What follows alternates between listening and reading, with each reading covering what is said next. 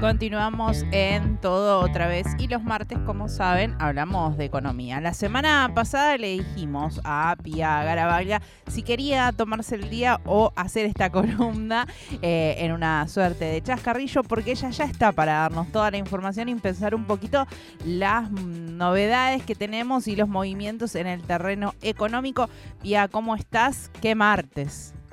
Qué martes, qué lunes, qué domingo. Eh, sí, acá estamos, pero creo que no soy la única que está sorprendida, ¿no? Con un escenario que creo que pocos este, imaginaban en este contexto. Pero bueno, el análisis nunca, nunca falta, siempre contrario, más variables, más cuestiones para incorporar y para intentar interpretar.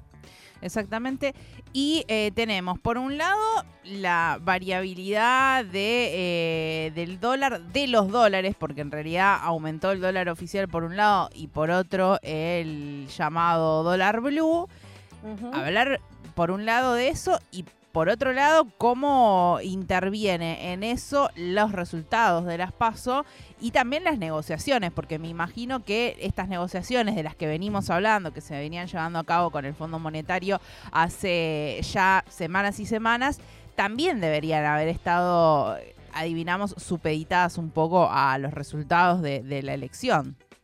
Totalmente, sí. De hecho, mi análisis va a ser un poquito más cortoplacista. Eh, tampoco es que antes me, he animado a hacer proyecciones de largo plazo, pero eh, pensándolo de acá a octubre, yo veo, mm, teniendo en cuenta eh, que, el ministro de, Economía, Sergio Massas, es una persona que es, que es candidato, digamos, en las elecciones presidenciales y sigue en carrera, eh, y también me tomé el atrevimiento de escuchar la columna de Rosaura para también interpretar el impacto en las bancas del Congreso y también entender un poquito de dónde se pueden eh, modificar o pueden haber modificaciones de eventuales votos. Creo que lo que veo es una de cal y una de arena. ¿no? Justamente una es esta, que el, el, que maneja la economía o el que tiene el timón de la economía es una persona que sigue en carrera, o al menos este, esperemos que siga teniendo la voluntad de estar en carrera. Este, con lo cual no es una persona que decís, bueno, no sé, yo acá termino, estoy terminando, no sé, prender fuego todo y ya está. Claro, necesita, necesita mantener, digamos, y, y también un poco sorprende esta escalada tan rápida y tan abrupta porque un poco eh, va a repercutir en su campaña de acá a octubre lo que suceda en el ámbito económico. Si la gente sigue viendo que pierde eh, poder adquisitivo y sigue habiendo este tipo de movimientos con eh, el dólar, eso va a repercutir en la campaña y entendemos que desde su lugar no, no, lo, no lo va a estar haciendo a propósito porque justamente quiere seguir en carrera nos paramos sobre esa hipótesis, exactamente. Entonces ahí tenemos la de cal y la de arena. Una que es que eh, los mercados a mi ley no lo recibieron también. No hay un no hay una alta confianza, digamos. Por ahora sí es verdad que hay expectativa, que ok, pero eh, el primer signo, y es por eso que tuvo que salir el Banco Central a devaluar y convalidar, digamos, fue que los bonos, las acciones se cayeron el dólar eh, blue, tuvo que, escalar porque eh, experimentó una mayor demanda y en consecuencia el Banco Central dictaminó una devaluación del 22% del tipo cambio oficial. Ahí tenés eh, una, una primera cuestión. entonces, una cosa la buena es esto, que los mercados podrían en cierta forma desincentivar, si querés, y, intentar acompañar este, esta medida. Ahora, la mala es cómo convalidás o cómo concilias en realidad, perdón, eh, medidas ahora electoralistas, si querés, pro-electoralistas, eh, con las restricciones que te impone el FMI en este momento, porque justamente tuviste que evaluar, tuviste que convalidar, eh, tenés que mantener las cuentas fiscales ordenadas y al mismo tiempo en este momento tenés un electorado que está enojado, ¿no? Todo esto también bajo la hipótesis de eh, que en este momento eh, se pudo observar claramente de, que la libertad avanza no solamente sacó votos de Juntos por el Cambio, creo que eso era un supuesto que teníamos la mayoría, sino que también fueron votos del peronismo, ¿no? hay un 10% de la, de la, población que no votó ni siquiera y que va a votar. Entonces, ahí, eh, sobre esos supuestos, yo trato de, interpretar, bueno, va, debería, me imagino, haber una estrategia de retención, de recuperación eh, de votos, que deberían ser justamente estas medidas laboralistas, que tenés un trabajador, esto lo venimos hablando todas las columnas, tenés un trabajador que está por debajo de la línea de pobreza, ¿qué haces con esa gente? ¿Cómo los pensás incentivar? Eh, pérdida de poder adquisitivo de años ya, sin importar la presidencia, ya ni siquiera estoy hablando de, de 10 A, B, C, lo que sea, tenés ya mínimo tres presidencias que se fueron pasando al mando y la gente siguió perdiendo contra los precios y cada vez la situación es más fuerte, la gente dijo basta. Eh, ¿Cómo consideras justamente una medida para retener, como para mm, convencer a ese votante eh, dentro de las restricciones que te impone tu principal acreedor, que es el FMI? Ese sería el desafío de los próximos dos meses eh, y justamente intentar capitalizar eh, los desembolsos que va, que va a hacer el FMI en los próximos meses, que creo que lo pudieron incrementar finalmente un, este, unos 2 millones, 2 millones 500, 2.500 perdón, millones más, eh, llegando a los 10 mil millones de dólares para desembolso en el próximo semestre. Entonces, ¿cómo capitalizamos eso? En forma de estrategia de repago, de acompañarlo con medidas electoralistas, y que al mismo tiempo cumplan con las metas macrofiscales que se establecieron para continuar los desembolsos. Estamos con eh, ya la suma bastante al cuello, ya no es un contexto de, bueno, una inflación moderada, las reservas más o menos.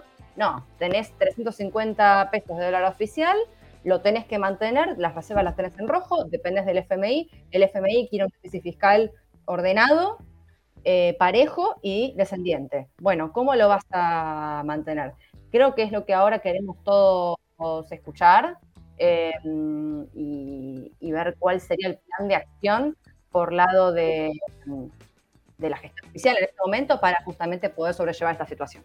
Sí, pienso que justamente algo que venimos detectando aquí o que venimos charlando en esta columna desde el comienzo del año es que muchas de las medidas de eh, en el ámbito del Ministerio de Economía promovidas por Sergio Massa venían siendo presentadas inclusive hasta por plataformas de redes sociales y no en mm, algo más formal, en un acto.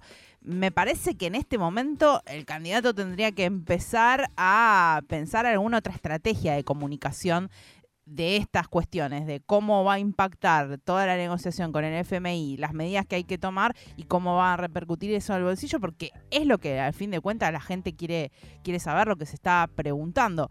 Tenemos también hoy ya eh, los nuevos eh, valores del INDEC de cuánto fue la inflación del mes pasado, así que también son datos que, que siguen aportando a todo este caldo de cultivo que tenemos.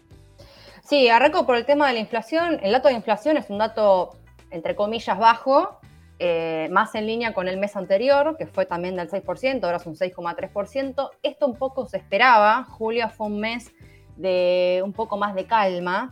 Justamente el tipo de cambio estuvo un poquito más parejo, no hubo una devaluación tan fuerte. Eh, esto empezó a acelerar, ¿se acuerdan la, semana pasada que hablábamos del el crawling peg, que empezó a acelerar justamente cuando se cerró esta nueva negociación con el FMI? Antes, ante la previa de a ver cómo cerramos, no hubo tanta, tanto acelere en, este, en esta actualización de tipo de cambio y es por eso que los precios estuvieron más alineados y más ordenados. Ahora, ya con la semana pasada que aceleró el crawling peg, el impacto ahora sobre el tipo de cambio oficial producto de las elecciones, los precios van a aumentar. Esto se va a dar un impacto en precios en agosto y en septiembre seguramente.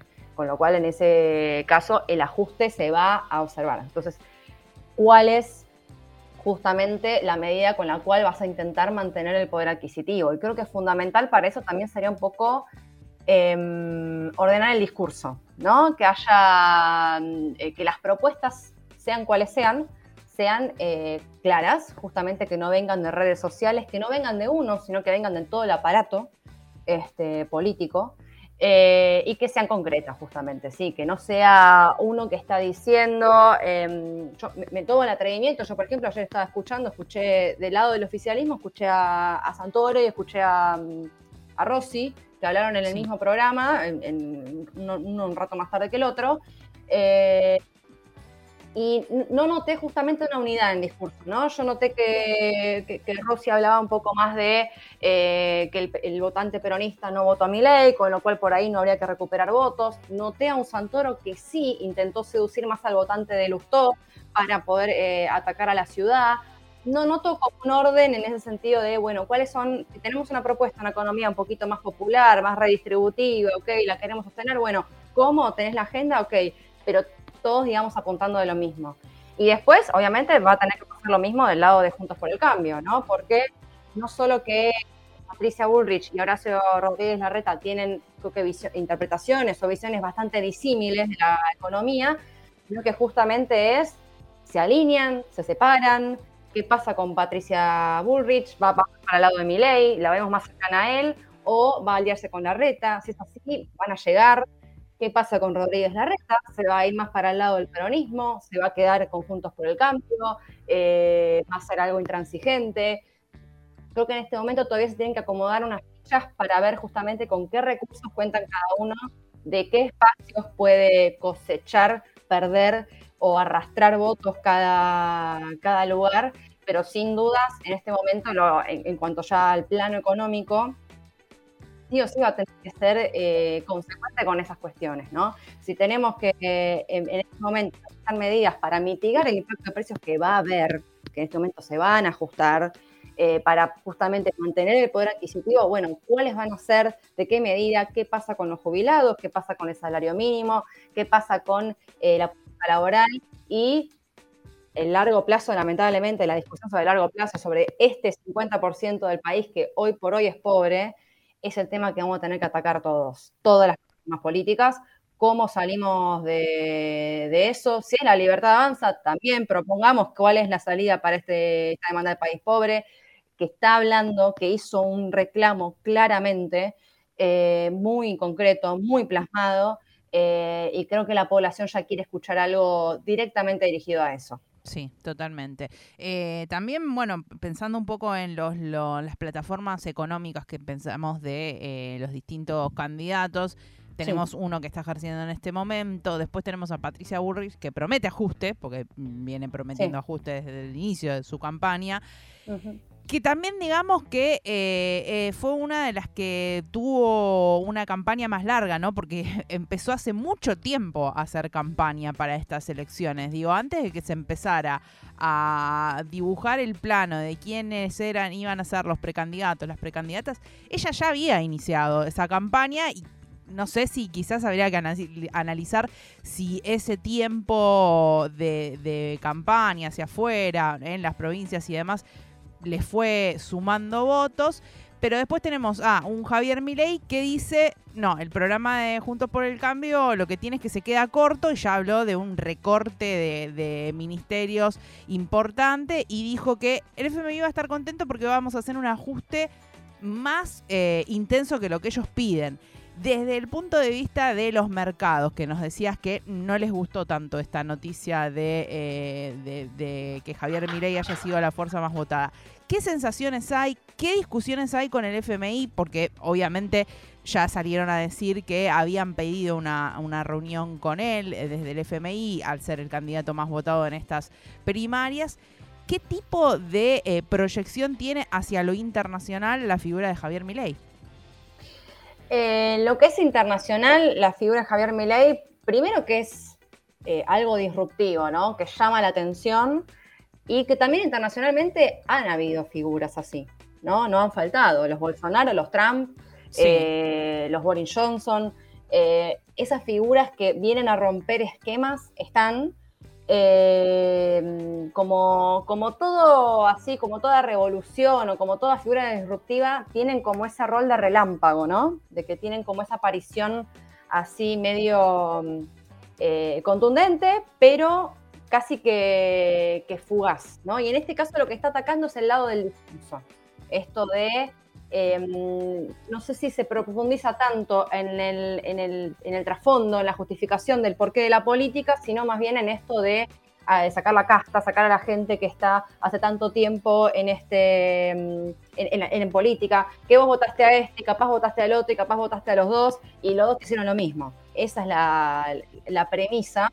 Y ahí es donde sedujo, eh, creo que mm, a, a gran parte del electorado, y eso no es un electorado necesariamente de derecha, no es un electorado necesariamente fascista, ¿no? sino que es un electorado que se cansó. Entonces, internacionalmente, después ahí en lo que es la, doctrina, esto de la, de la dolarización, del recorte del Estado, de quitar el poder del Banco Central, justamente con esto de dolarizar la economía, a ver, en las experiencias internacionales, los países dolarizados serían los Ecuador, los El Salvador, que son países que eh, no tuvieron una buena experiencia y lo peor de eso es que son experiencias irreversibles, ¿no? que no se puede devolver. Entonces, eh, y encima de esto, vos no, no, tenés la capacidad de imprimir, queda sujeto al contexto del país que te, que te da la moneda, y además eh, esto, tú perdés la autarquía en política monetaria, perdés un instrumento de política pública grande. ¿sí? Perdés el prestamista en última instancia, los bancos quedan en esa situación.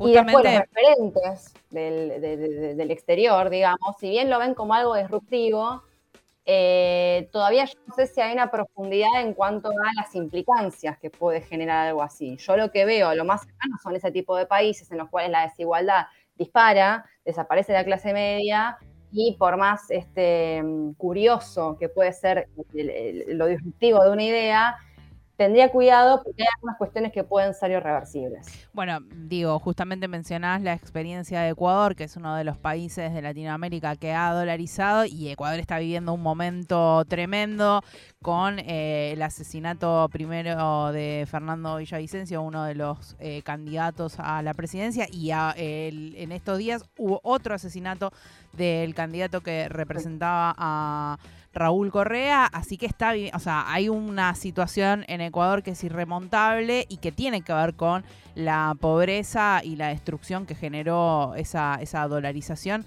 así que bueno, e, es, preocupante.